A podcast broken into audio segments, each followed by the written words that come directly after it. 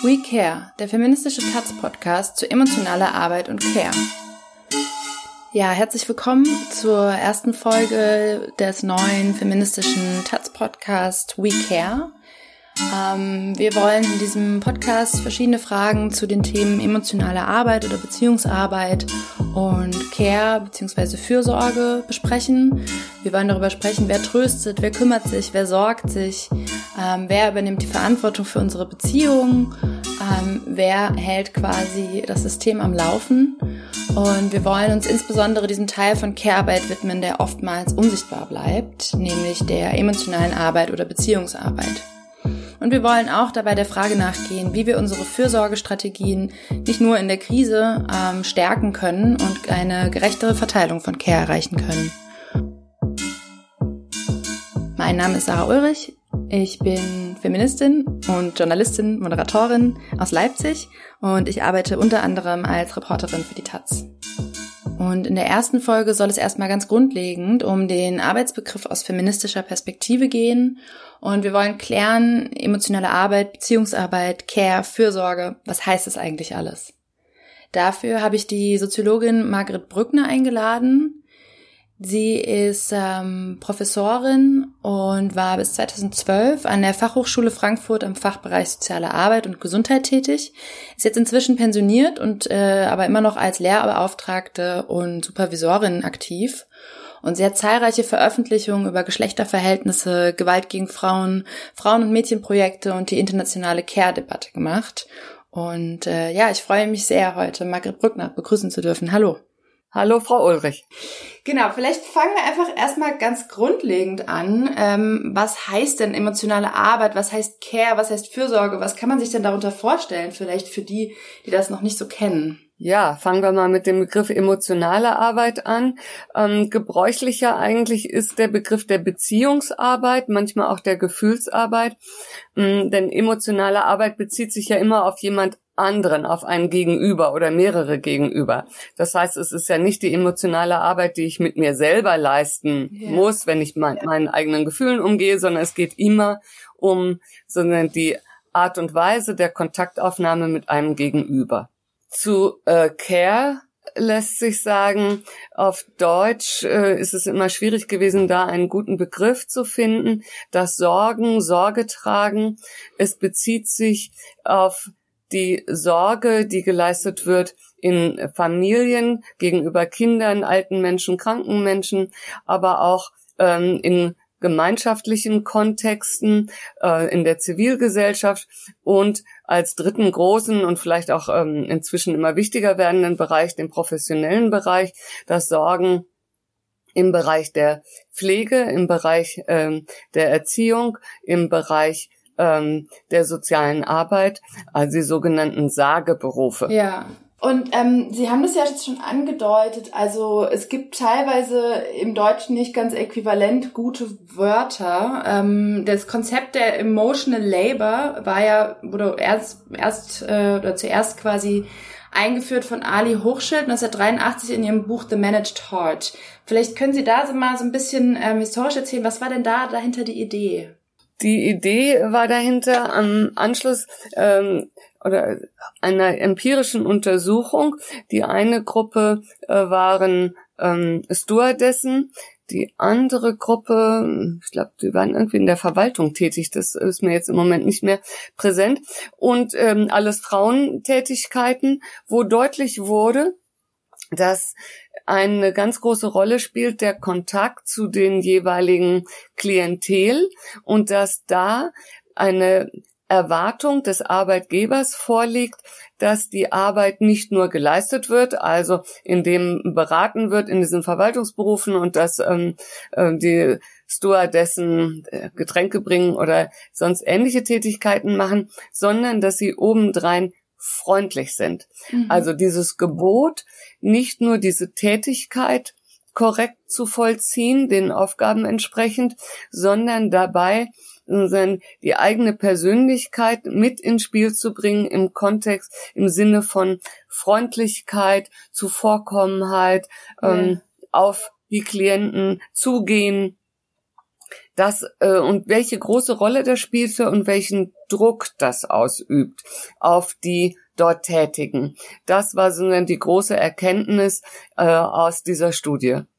Und dass quasi vor allem Frauen in diesen Berufen sind. Ja, ja, ja. Dass das vor allen Dingen Frauenberufe ja. sind, genau. Mhm. Mhm. Genau, ich habe nochmal in einer Vorlesung in der alten von Ihnen gekramt und da ähm, habe ich äh, gelesen, Sie haben da unterschiedliche Care-Aspekte quasi ganz grundlegend aufgezählt. Also caring about, taking care of und take care of yourself. Vielleicht können Sie da die Unterschiede nochmal erklären. Ja, gerne. Also, ähm, es geht darum, dass dieses Caring, das Sorge tragen für andere verschiedene Ebenen enthält und äh, da ist so die englische Differenziertheit hilfreich, weil dieser Begriff des Sorgens im Deutschen ja auch sehr diffus ist. Da gibt es einmal das Caring About, das meint sich Sorgen um. Das heißt, mhm. die emotionale Ebene, die eine Rolle spielt, jemand anders ist mir wichtig, ähm, ich habe Gefühle gegenüber dem anderen und ich ähm, sozusagen gehe mit meinen Gefühlen auf den anderen Menschen zu. Also das, was sich in der Beziehungsarbeit wiederfindet. Genau. Das mhm. ist dann sozusagen diese Ebene äh, der Erziehungsarbeit. Dann äh, Beziehungsarbeit, Entschuldigung. Ja. Ähm, die tätige Ebene des Taking Care of, das meint genau alles das, was ich tue für und mit jemanden anderen. Wenn ich jemanden äh, versorge, ob das jetzt physisch ist, ob das jetzt äh, psychisch ist, ähm, kommt drauf an, auf sozusagen die, die Situation. Aber immer gibt es ja auch etwas, äh, wo Sorgen sich manifestiert in dem Tun. Mhm. Und die dritte Ebene, die ist ähm, ebenfalls sehr wichtig, take care of yourself, meint, dass Sorgen auch enthält die Selbstsorge. Damit würde sich Sorgen unterscheiden, oder diese Form des Caring unterscheiden von Caritas der mhm. sozusagen religiösen Tradition, in der ja zum Beispiel die Pflegeberufe stehen, aber auch die äh, sozialen Berufe. Da geht es um Selbstlosigkeit sozusagen als Gebot der christlichen Religion mhm. und andere Religionen oft auch. Hier geht es darum, dass ein wichtiger Bestandteil ist, die Selbstsorge auch im Auge zu haben. Das heißt, ähm, die Idee, dass wenn ich mich um jemand anderen sorge und tätig dort bin, dass es wichtig ist, auch für sich selbst zu sorgen, sich selbst nicht verloren zu gehen. Das ist wichtig aus mehreren Gründen.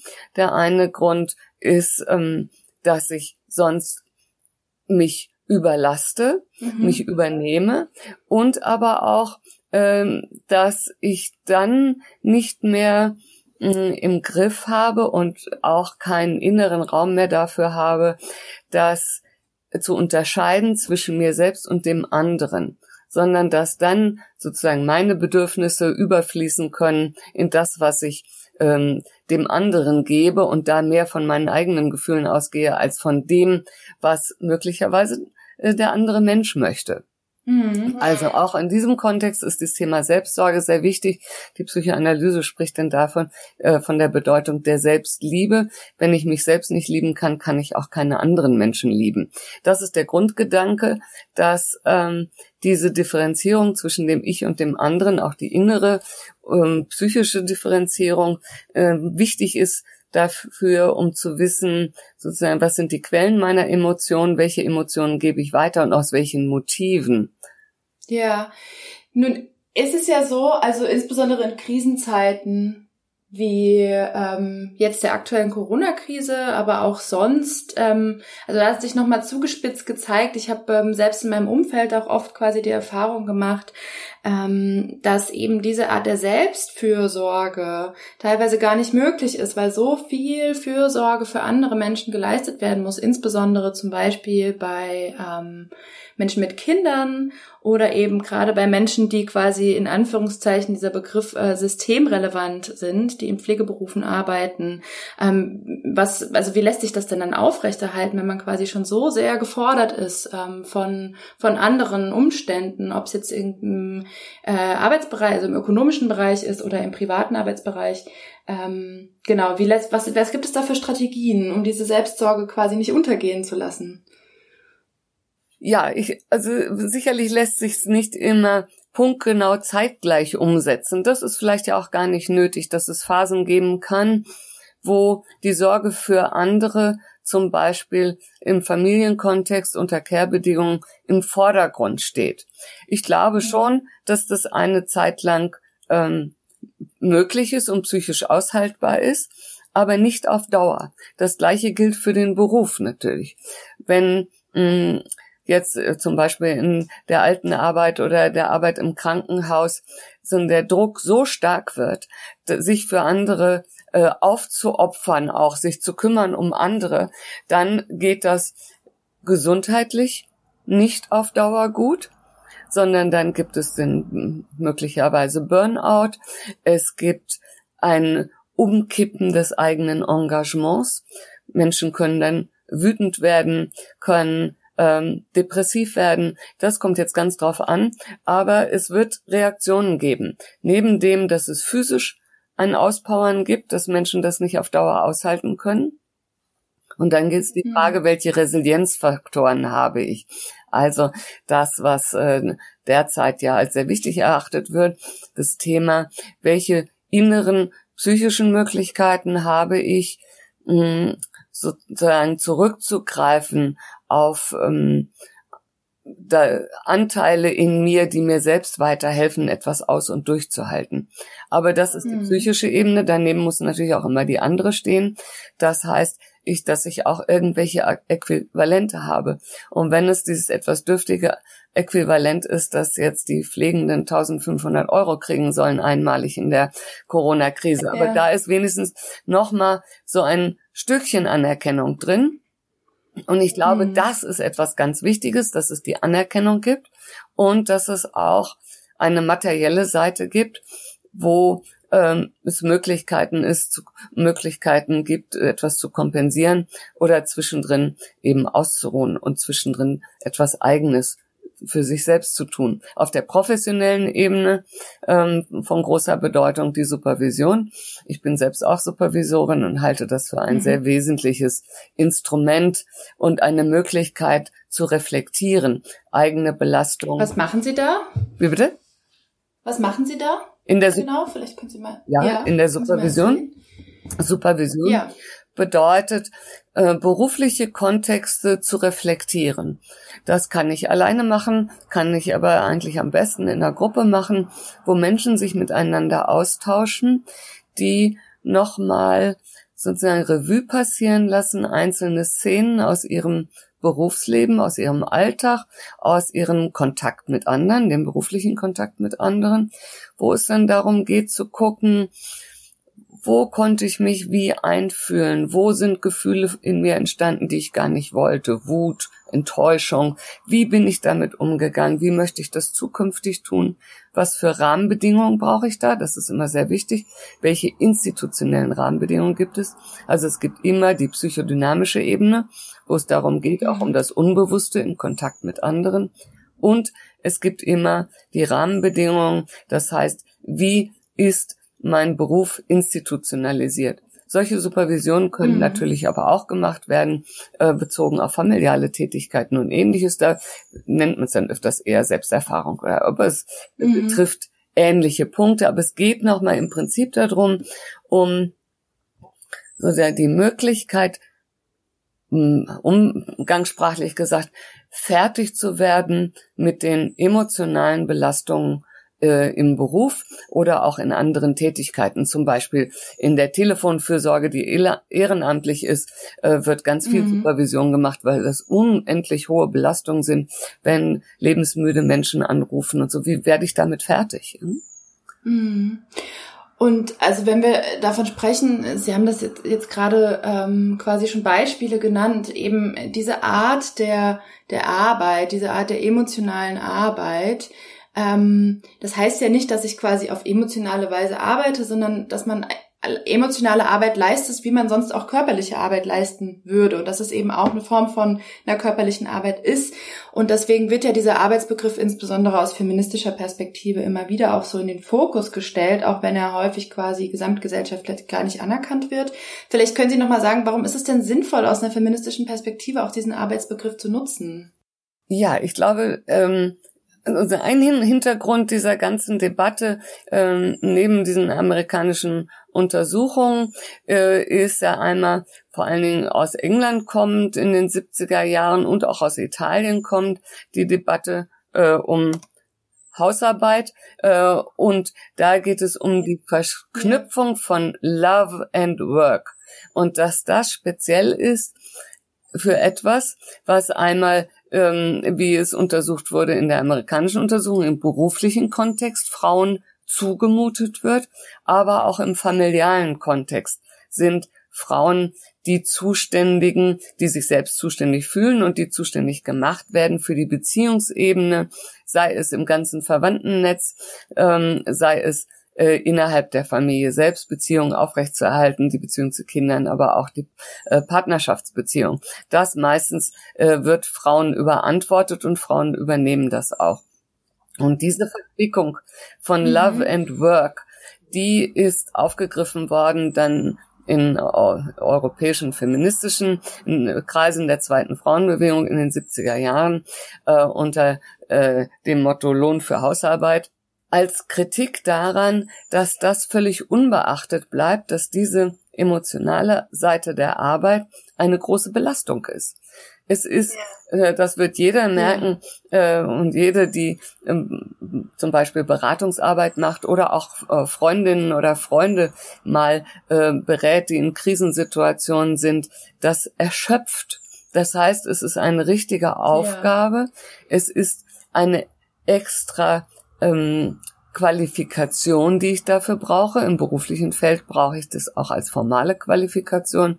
Ansonsten ist es eine Qualifikation sozusagen innerhalb der eigenen Persönlichkeitsstruktur für so etwas offen zu sein und dass das negiert wird in unserer äh, Gesellschaft und das ähm, haben Ilona Ostner und Elisabeth Beck-Gernsheim, deutsche äh, feministische Wissenschaftlerin, das äh, weibliche Arbeitsvermögen genannt. Das haben sie ähm, erforscht anhand von mhm. Krankenschwestern, dass da mh, sozusagen Arbeitsleistungen einfließen in die Berufsanforderungen, die nirgendswo auftauchen.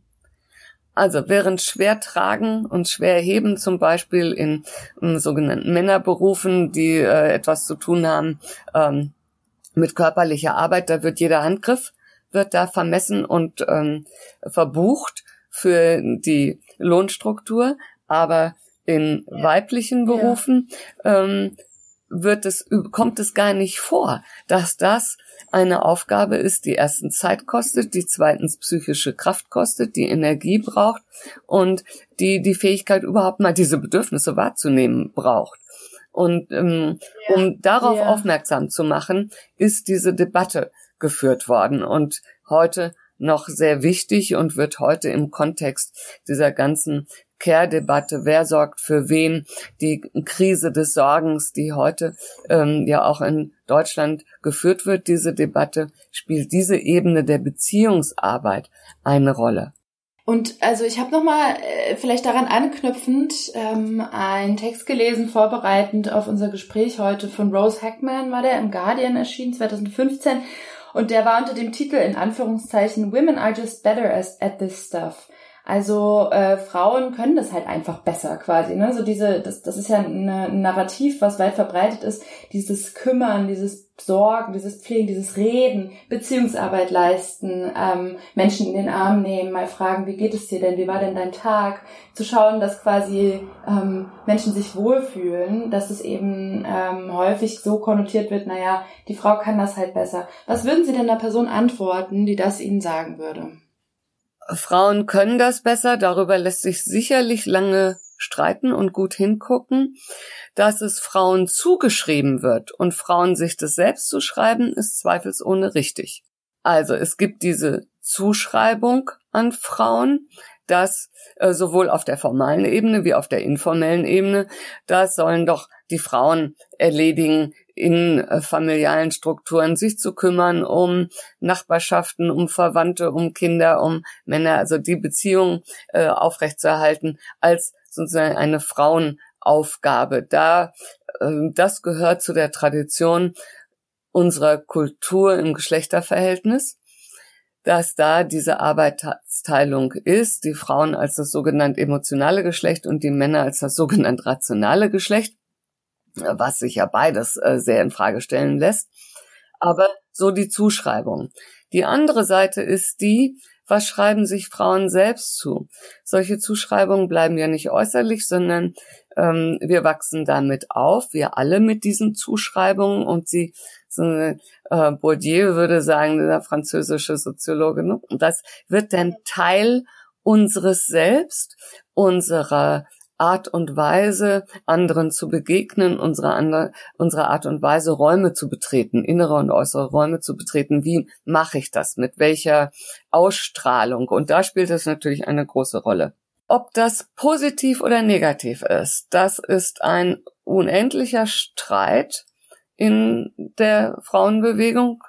In, zum einen gibt es ja dieses Love and Work. Die Frauen äh, Frauen wird es zugemutet, diese emotionale Arbeit zu machen, als negative Zuschreibung, gegen die wir kämpfen müssen. Das war ja auch sondern der Tenor der 70er Jahre und der Lohn für Hausarbeit Debatte. Danach kam eine Debatte in den 80er Jahren, die ganz umgekehrt argumentierte, nämlich, dass es eine besondere weibliche Fürsorgemoral gibt. Carol Gilligan, amerikanische Forscherin. Und da war das positiv konnotiert. Das heißt, Frauen haben eine spezielle Fürsorglichkeit, auf die sie stolz sein können, die sie heraushebt, die sie sozusagen positiv bewerten. So, jetzt haben wir beides. Wir haben das, es ist eine Zumutung und es ist eine äh, positive Bewertung von anderen.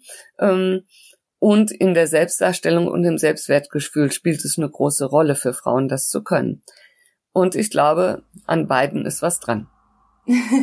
ja, äh, vielleicht, also was gerade mein Gedanke war, dass aber ja beide im Prinzip einer sehr essentialistischen Vorstellung von Geschlecht folgen. Ja, ja. Äh, naja, sagen wir mal, sie beruhen auf Geschlechterbildern, mit denen wir aufwachsen. Das ist ja etwas kulturell Historisches. Diese Geschlechterbilder ändern sich ja. Und äh, es gibt da in diesen Geschlechterbildern ja immer auch sozusagen ein Doppeltes. Frauen sind die besseren Managerinnen, aber auch Frauen sind die schärferen Hunde sozusagen, ne? wenn sie zum Beispiel in der Zollkontrolle oder so im Grenzverkehr oder wo auch immer, ich, äh, ich kann mich erinnern, in Kontrolle gegen an der DDR-Grenze, wenn ich früher in die DDR gefahren sind, hatten alle mehr Angst vor Frauen, weil das die schärferen wären. Also da gibt es immer beides. Hm? Und äh, das ist nichts, was in der Biologie angelegt ist. Es ist etwas, was in der Kultur angelegt ist und was dann Teil von uns selbst wird. Und das Ringen dann darum, wie werde ich fertig damit, zum Beispiel immer andere an erste Stelle zu setzen und mich zu vergessen das ist ja etwas, wo ich nicht dann einfach mal beschließe, naja, das lasse ich jetzt mal ab morgen sein. Dann merke ich schnell, spätestens dann, dass äh, das so einfach nicht ist, sondern Teil meiner Persönlichkeitsstruktur geworden ist. Das heißt, es ist eine Zuschreibung, es ist eben keine Biologie, es sitzt nicht in den Genen, diese äh, weibliche Fürsorglichkeit oder die dann zur Gefühlsarbeit äh, werden kann, sondern sie ist etwas in unserer Kultur verankertes, was sich historisch ja auch, es war ja nicht immer so, es ist Teil unserer Bürger, des bürgerlichen Frauenbildes, davor war das anders. Und es kann sich auch sehr wohl wieder ändern und es ist vor allen Dingen auch nicht in allen Gesellschaften gleich. Aber in sehr vielen, vor allen Dingen patriarchal organisierten Gesellschaften gibt es diese Zuschreibungen an Frauen. Und diese Zuschreibungen an Frauen bleiben uns ja nicht äußerlich, sondern vor allen Dingen, wenn ich versuche, das zu ändern, Frauen, die aufbrechen wollen aus ihren traditionellen Rollen, die sich bislang immer vor allen Dingen um die Familie gekümmert haben. Ich war immer für meine Familie da, dass das ähm, dann sehr schwierig ist. Die Fantasie, ach, ich ändere das jetzt mal, mit als einen bewussten Akt da wird dann deutlich, dass es schmerzlich sein kann, dass es schwierig sein kann, dass ich immer wieder zurückfalle in meine alte Rolle, weil sie Teil meines Selbst geworden ist. Das heißt, es ist nicht etwas, was wir beschließen zu haben oder nicht zu haben, sondern etwas, was qua Sozialisationsprozess sozusagen Teil von uns selbst geworden ist und wo die Frage dann ist, ja, wie kann ich das reflektieren, dass es Teil von mir selbst geworden ist? Wie kann ich es ändern? Und durch was ersetze ich es? Auch das nicht ganz einfach, wenn es überhaupt solche bewussten Prozesse sind. Also dass quasi unser Handeln, unser Handeln und auch äh, ein großer Teil unserer selbst äh, vergeschlechtlicht ist und eben durch quasi gesellschaftlich ja. produziert ist. Mhm. Ja. ja. Vielleicht, genau. vielleicht können wir, also Sie haben das jetzt auch schon ähm, zum Teil angerissen. Ähm, Sie haben immer wieder eben von der Beziehungsarbeit gesprochen und auch von Love and Work. Da würde ich gerne nochmal genauer drauf mhm. eingehen. Also wenn man so über die Maske der Liebe quasi spricht. Ähm, mhm. ähm, Sie haben 2015 einen Vortrag gehalten zu den Verhältnissen zwischen Liebe, Sexualität und Begehren in Zeiten globalisierter Individualisierung, so hieß der. Und da würde ich gerne ganz kurz ein mhm. Zitat äh, daraus vorlesen von Ihnen. Es ist davon auszugehen, mhm. dass Bemühungen um emanzipatorische Liebesverhältnisse nicht selten innerlich prekär und in der Umsetzung widersprüchlich bleiben, sowohl bei einem selbst als auch bei den anderen. Was bedeutet das in so einem Beziehungskontext oder in der Beziehungsarbeit? Ja, da kann ich anknüpfen an das, was ich eben gesagt habe. Das eine ist sozusagen das ähm, Aussteigen aus alten Zumutungen, Rollen, die, wie gesagt, mir nicht nur äußerlich geblieben sind, sondern die ich auch übernommen habe, im ganzen emanzipatorischen Kontext. Wir wollen gleichberechtigte Beziehungen, wir wollen Beziehungen, in denen beide Partner ähm, emotionale Arbeit, wenn wir den Begriff nehmen wollen, übernehmen gleichermaßen. Das ist sozusagen die ähm, normative Ebene, der viele von uns heute zustimmen würden. Genauso mhm. wie bei der gleichen Arbeitsteilung auch innerhalb von Familien. Aber mhm. wenn wir uns angucken, wie schwer es ist, es im Alltag und im Beziehungsgeschehen umzusetzen, diese Schwere hat was damit zu tun, es würde ja für Frauen heißt es ja, ich muss etwas aufgeben, nämlich, dass ich vorher das Gefühl hatte, was ja auch stimmen mag oder nicht stimmen mag, dieses Bild, ich war selbstlos, mm, da kann man auch nochmal sehr genau hingucken, was dahinter gesteckt hat und womit das zusammenhängt.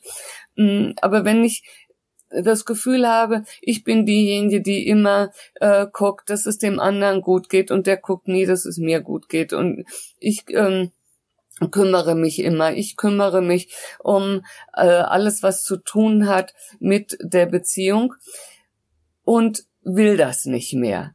Dann ist das ja auch ein mhm. Verlust. Und diesen emotionalen Verlust, glaube ich, muss ich erstmal zur Kenntnis nehmen und äh, in der Lage sein, mir vor Augen zu führen, aha, gibt es auch was, was ich dann dabei verliere, nämlich die emotionale Vorherrschaft es ist auch ein Stück traditioneller weiblicher Macht, die da drin steckt in dieser emotionalen Arbeit. Und ich glaube, nur wenn ich mir das bewusst machen kann und mit diesem Verlust umgehen kann und dann damit umgehen kann, dass wenn ich schon wieder gerade dabei bin, die Aufgabe zu übernehmen und schon gerade wieder dabei bin, zu gucken, wie geht's dem anderen und was bräuchte der und ähm, was der andere möglicherweise auch gar nicht immer will, das muss man auch nochmal in Klammern dazu sagen, äh, ist es aber etwas, dann gebe ich auch ein Stück dieser emotionalen Vorherrschaft auf. Wobei ja innerhalb eines patriarchalen Machtsystems diese emotionale Macht, wie Sie es genannt haben, äh, im Endeffekt sehr stark untergeordnet ist und quasi nur ein sehr kleiner Teil überhaupt einer Vorherrschaft innerhalb eines patriarchalen Systems sein kann. Jein. Äh, das stimmt auf der Ebene mh, hm, der äh, Gesamtlebenssituation in patriarchalen Strukturen ähm, und staatlich verankert bis in die äh, Gesetzgebung und bis in die Steuergesetzgebung in Deutschland zum Beispiel, äh, gibt es immer noch Formen von männlicher Vorherrschaft. Was war gerade wieder gestern im Fernsehen? Im DAX gibt es ähm, auf den Vorstandsebenen von den ähm, äh, DAX-Firmen gibt es äh, noch einen winzigen Prozentsatz Frauen. All das, klar, die Männerherrschaft existiert noch allen Geschlechterveränderungen und einer Bundeskanzlerin zum Trotz. Das ist auf jeden Fall richtig und das gilt auch für Beziehungen, was wir sehen an äh, dem ganzen Feld Gewalt gegen Frauen zum Beispiel, äh, in häuslicher Gewalt. Das ist die eine Seite.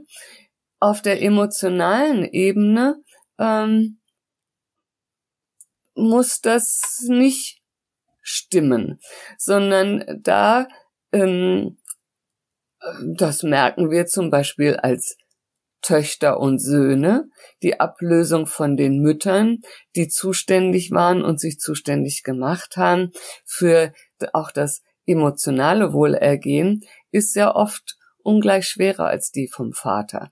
Also auch da in dieser Beziehungsnähe, die daraus erwächst, ist auch ein Stück Unverzichtbarkeit von Müttern und auch ein Stück Unverzichtbarkeit von Frauen nach Hause kommen wollen und sich wohlfühlen als sozusagen männliche Idee, was eine Familie bringt und was eine Partnerschaft bringt. Ich komme nach Hause und da werde ich dann, bin ich dann aufgehoben, auch emotional aufgehoben. Das zu verlieren ist durchaus schmerzhaft. Und da ist auch durchaus sozusagen ein Machtfaktor drin, der den anderen überhaupt nicht außer Kraft setzt und auch nicht relativiert und gar nichts. Aber auf der Beziehungsebene, wer sind da die Gestaltenden und die Gestaltenden haben immer ja auch sozusagen ein Stückchen, was den Beziehungs, die, die emotionale Ebene angeht, ein durchaus ein Stückchen Macht auch. Wenn der andere sich verweigert und das alles nicht will, na gut, das ist dann nochmal was anderes. Und diese Macht erfährt aber keine Übersetzung. Ne? Also diese Macht ist quasi mhm. ähm, den Beziehungen inhärent aber es gibt keine, sag ich mal, öffentliche Übersetzung dafür, sei es jetzt ja. ähm, Lohn für emotionale Beziehungsarbeit oder Hausarbeit mhm. oder auch nur eine andere Form von Anerkennung. Also äh, genau. ich kenne die Tradition mhm. quasi am Muttertag mhm. äh, gibt es dann Blumenstrauß, aber äh, ansonsten gibt es keine Übersetzung quasi äh, und Sichtbarkeit dieser dieser ja, es ist gratis Vorsorge. sozusagen. Ne? Das ist die gesellschaftliche Idee, dass äh, diese Form der Gestaltung von Kommunikation und der Gestaltung eines Miteinanders, ob in der privaten Beziehung, aber auch, wie wir ja gesehen haben, an The Managed Heart im beruflichen Feld, dass das Frauen sozusagen sowieso immer schon können und sowieso haben. Mhm. Und ähm, dass ist einerseits so aufgrund äh, der Geschlechterstrukturen und der Geschlechterbilder, die damit einhergehen. Andererseits wird es sehr vehement auch äh, umkämpft, wie wir sehen an dieser ganzen feministischen Debatte. Ja, seit ähm, Bestehen der zweiten Frauenbewegung in den 70er Jahren spielt, spielt das ja bis heute eine große Rolle, diese äh, Gefühlsarbeit zu verweigern als ein großes Thema. Ähm, ja. Da ist äh, auf jeden Fall was Richtiges drin. Dass es aber so schwierig ist, hat, glaube ich, etwas damit zu tun mit dem, was wenig diskutiert wird, auch in der feministischen Debatte. Und da ich immer ein Faible für Tabus gehabt auch habe, auch feministische Tabus, hat mich das immer interessiert. Was verlieren Frauen? Also dieses, ich glaube, wenn wir das nicht mitdenken, mhm. kommen wir da nicht sehr viel weiter weil es nicht nur ein Gewinn ist. Ich brauche dann ja neue Zugänge, eine neue Rolle und ich verliere diese alte. Mhm. Wobei es ja durchaus quasi dann die Etablierung von anderen Care-Kontexten gibt. Also ich sag mal, ähm, zum Beispiel Beziehungsmodelle, die nicht äh, eine ähm, heterosexuelle Zweierliebesbeziehung ja. ähm, äh, sind mhm. oder eben auch andere Familienmodelle, mhm. quasi gemeinsame ja, Care. Auf jeden Fall. So ähm, Und das ist sehr wichtig. Das ist, sind die äh, normale Bürger, in Anführungsstrichen normale bürgerliche Kleinfamilie. Heute zwar nach wie vor ähm, das quantitativ größte Modell ist, aber es gibt daneben äh, doch sehr viele andere Modelle ähm, äh, von den Regenbogenfamilien bis äh, sonst wohin, ähm, verschiedensten Formen des Zusammenlebens, die ähm, sehr wichtig sind, um zu zeigen und auch das auszuprobieren. Was gibt es noch für Möglichkeiten des Zusammenlebens? Aber man muss gucken, es, es ist und bleibt etwas schwierig. Ich komme ja aus der Generation, ähm, wir, wir haben in den ersten Wohngemeinschaften gelebt und gedacht, das ist der Himmel auf Erden. Die Wohngemeinschaft im Gegensatz zur Kleinfamilie, aus der wir kamen. Das war nicht ganz der Fall. Und wenn ich mich heute umgucke in meiner Altersgruppe, wer lebt noch in Wohngemeinschaften von denen, die das als junge Menschen in den 70er Jahren propagiert haben ohne Ende, sind das ganz, ganz wenige. Mhm. Und das gilt es zur Kenntnis zu nehmen. Ich spreche überhaupt nicht dagegen, gar nicht. Ich finde das ganz, ganz wichtig und würde auch allen jungen Menschen dazu raten und auch allen, die dazu Lust haben und das wollen, an alle Konstellationen auszuprobieren, äh, die auf der ähm, des emotionalen Zusammenlebens möglich sind, weil darin immer neue Chancen enthalten sind. Und ich kann mal ausprobieren, was passt zu mir. Was passt zu mir? Was möchte ich eigentlich? Womit fühle ich mich mhm. wohl? Was brauche ich? Denn ich glaube, das ist das Allerschlimmste, das Gefühl, ähm, ich bin reingezwängt in etwas, was mir zugemutet wird und auch ein inneres Korsett, was ich habe, aus dem ich nicht rauskomme. Von daher sind all diese Alternativen, die heute gelebt und probiert werden, von ganz großem Wert. Also quasi im Endeffekt auch, äh, wenn man sich damit beschäftigt und das reflektiert, kann es auch ein radikaler Akt der Selbstfürsorge sein. Und da hinzukommen eben mhm. ähm, auf die, was, was, wir anfang, was wir anfangs besprochen haben, die Selbstfürsorge ja, auch in den Fokus das denke ich auf jeden Fall. Das ähm, Gefühl zu haben, ich kann entscheiden und ich bin sondern diejenige, die zuständig ist für ihr eigenes Leben und nicht irgendjemand anders. Weder in einer heterosexuellen Beziehung mein Mann, äh, noch vorher, äh, gut, als Kinder sind es die Eltern, ja auch, äh, braucht es ja auch diese Fürsorglichkeit. Aber als Erwachsene habe ich die Chance der Selbstfürsorge auch bezogen auf meine Lebensführung. Das zumindestens ist das westliche Modell, was ja in großem ähm, Widerspruch dann steht zu anderen äh, Modellen, anderen kulturellen Vorstellungen, womit wir ja jetzt auch hier in Deutschland zu tun haben, was ja auch wichtig ist, diese anderen Modelle auch nochmal kennenzulernen. Und die Frage ist, wie lässt sich ähm, gegenseitig miteinander leben und respektieren auch. Aber diese Chance, die sehe ich sozusagen als eine ganz große Errungenschaft. Ich bin diejenige, die zuständig ist für ihr eigenes Leben, auch im Sinne äh, von Selbstfürsorge. Da drin, das ist jetzt wieder nochmal ein Punkt, ähm, es gibt sozusagen nichts, ohne auch einen Preis dafür zu bezahlen, ähm, ist auch ein einsames Modell. Darauf hat Barbara Sichtermann mal hingewiesen, zu Recht. Das fand ich mhm. sehr wichtig. Es mhm. ist ein Modell, wo ich allein für mich entscheide und wo meine Selbstfürsorge dann ja auch etwas ist, wo ich auf mich gerichtet bin. Es, es löst mich ein Stück aus Verbänden heraus, die in kollektiver Weise, äh, ob in patriarchalen oder anderen Strukturen, sozusagen ein Stückchen dieser Selbstständigkeit, dieser Autonomie, die immer auch ein Stück Einsamkeit enthält, ähm, dann, wo ich die aufgeben muss in diesem Gemeinschaftsgefüge. Gleichzeitig haben wir ja vorhin besprochen, dass quasi diese Selbstfürsorge auch notwendig ist ja. dafür, überhaupt in Beziehung zu anderen zu treten ja. und da eben Fürsorge zu leisten. Genau, genau. Also geht es ja. wahrscheinlich so um eine Balance aus beidem. Ja, vielleicht, ähm, genau, ich würde zum Abschluss ganz gerne noch einmal ähm, so ein bisschen den, den Blick von dem mhm. individuellen groß auf das äh, Gesellschaftliche heben.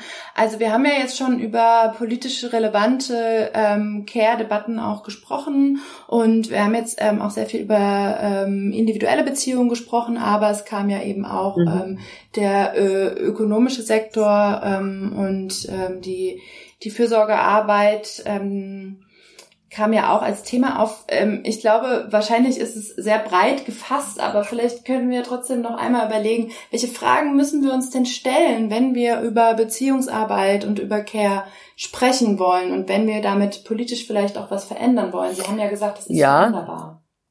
Ähm, zum einen gilt es, glaube ich, einen anderen Blick auf unsere Gesellschaftsstrukturen zu werfen, in dem Sinne, dass wenn wir uns angucken, was ist die Basis unserer ähm, Sozialstaatlichkeit, dann auch heute in unserer Wohlfahrtsgesellschaft, dann ist das ganz stark die unbezahlte, oft von Frauen, inzwischen oft von äh, migrantischen Frauen geleistete Sorgetätigkeit.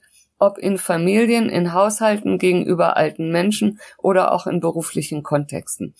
Und dieses Konstrukt, das oder in der Soziologie wird dann von Reproduktionssektor gesprochen. Dieser Reproduktionssektor wird dem Produktionssektor, mhm. nämlich der Wirtschaft, untergeordnet. Und das sehen wir ja jetzt heute auch in der Corona-Krise. Ne? Es wird die Lufthansa gerettet, es geht um die Autowirtschaft, auch alles sicher zurecht, weil ganz viele Arbeitsplätze da dran hängen und damit dann Existenzen von Menschen. Aber in gleicher Weise wird nicht geguckt auf die Belastung von Familien, auf die Belastung äh, von Kindern und Jugendlichen, denen alles genommen wird, wenn sie nicht mehr in öffentliche Einrichtungen können und noch nicht mal auf Spielplätze und so weiter. Äh, nicht, dass das nicht sinnvoll gewesen wäre angesichts von Coronas, aber entsprechende Schutzvorrichtungen und ja. Schutzvorkehrungen, die viel besser auch gegenüber alten Menschen in Altersheimen äh, gewährleistet hätten, dass sie nicht alle in soziale Isolation kommen. Ich spreche keineswegs, äh, äh, also ich bin sehr für diese Corona-Schutzmaßnahmen, aber äh, glaube ich, da wird mit zwei Ellen gemessen. Die eine Elle e eben bezogen auf diesen ganzen wirtschaftlichen Bereich und die andere auf den ganzen sozialen Bereich und auch auf den familialen Bereich, dass da die Belastungen auch durch Maßnahmen hätten reduziert werden können, durch Schutzmaßnahmen, durch kleine Gruppen, durch alles Mögliche, was man sich genauso hätte überlegen können wie die Rettung der Autoindustrie. Oder eben die Rettung der Pflegeindustrie, ja, beziehungsweise des Pflegesektors. Oder die Rettung der Pflegeindustrie, genau. Ähm, all das, äh, denke ich, zeigt, dass wir eine Schieflage haben, die zu einer Care-Krise geführt hat. Und diese Care-Krise die sich jetzt besonders deutlich zeigt, die sich auch darin ausdrückt, wenn wir gucken, die Tausenden von Frauen aus osteuropäischen und anderen Ländern, die nicht kommen konnten, was zu einem Desaster in unserer ähm, Altenarbeit führt, für äh, Hilfen für alte Menschen, zum Teil auch im Pflegesektor, nicht nur beim Spargelstechen, da ist es sehr deutlich geworden. Ne? All diese Schieflagen in den Blick zu nehmen und deutlich werden zu lassen, das, was wir Menschen alle brauchen, ist, dass wir umsorgt und versorgt werden und dass wir eine Sorgestruktur brauchen für Kinder, für Kranke, für alte Menschen, aber auch für den Alltag und für Menschen in ganz verschiedensten äh, Lebenssituationen, in die wir alle im Laufe unseres Lebens geraten. Da braucht es dieses Netzwerk der Reproduktion und das kann nicht hintangestellt werden gegenüber einer Profitorientierung. Ich glaube, das ist sozusagen der Kern, da zu erkennen, dass das Herzstück unseres Wohlfahrtsstaates diese Care-Arbeit ist, die häufig unsichtbar in Familien, unbezahlt in Ehrenämtern, unterbezahlt in Berufen geleistet wird. Und das gilt es zu ändern, um zu einem anderen Miteinander zu kommen. Und äh, diese gegenseitige Abhängigkeit, äh, Judith Butler spricht dann von der Interdependenz aufgrund der menschlichen Verletzlichkeit, die in den Vordergrund zu stellen für unser äh, gesellschaftliches Handeln. Ne, ich finde es einfach sehr wichtig, äh, dass dieses Thema jetzt öffentlich gemacht wird, weil es zwar im Moment ähm, sozusagen eine Systemrelevanz hat, dieser ganze Bereich äh, der Beziehungsarbeit, der Sorgearbeit, der emotionalen Arbeit, aber ich glaube, es kann ganz schnell wieder verschwinden ähm, nach äh, der Krise und insofern finde ich das sehr, sehr wichtig, das in das Licht der Öffentlichkeit zu bringen und zu einem Diskussionsthema zu machen. Ja, vielen Dank. Äh, ich finde, das ist ein sehr schönes Abschlussplädoyer. Ähm, vielen Dank auch euch allen fürs Zuhören. Mir hat es äh, total großen Spaß gemacht und äh, falls es euch auch gefallen hat und ihr Lust habt, weiter zuzuhören, dann folgt uns doch ähm, bei Facebook, Twitter, Instagram oder auf taz.de und unterstützt die Taz auch über unser Bezahlmodell Taz zahl ich. Ähm, das findet ihr auch online. Und wenn ihr Feedback, Kritik, Anregungen habt, dann schickt mir das gerne an sarah.ulrich.taz.de. Und der Podcast We Care wird monatlich erscheinen und den findet ihr sowohl auf unserer Homepage als auch bei den Streamingdiensten Spotify, iTunes und Deezer. In der nächsten Folge wollen wir über feministische Für- und Selbstsorgestrategien in der Krise sprechen. Bis dahin, bleibt solidarisch.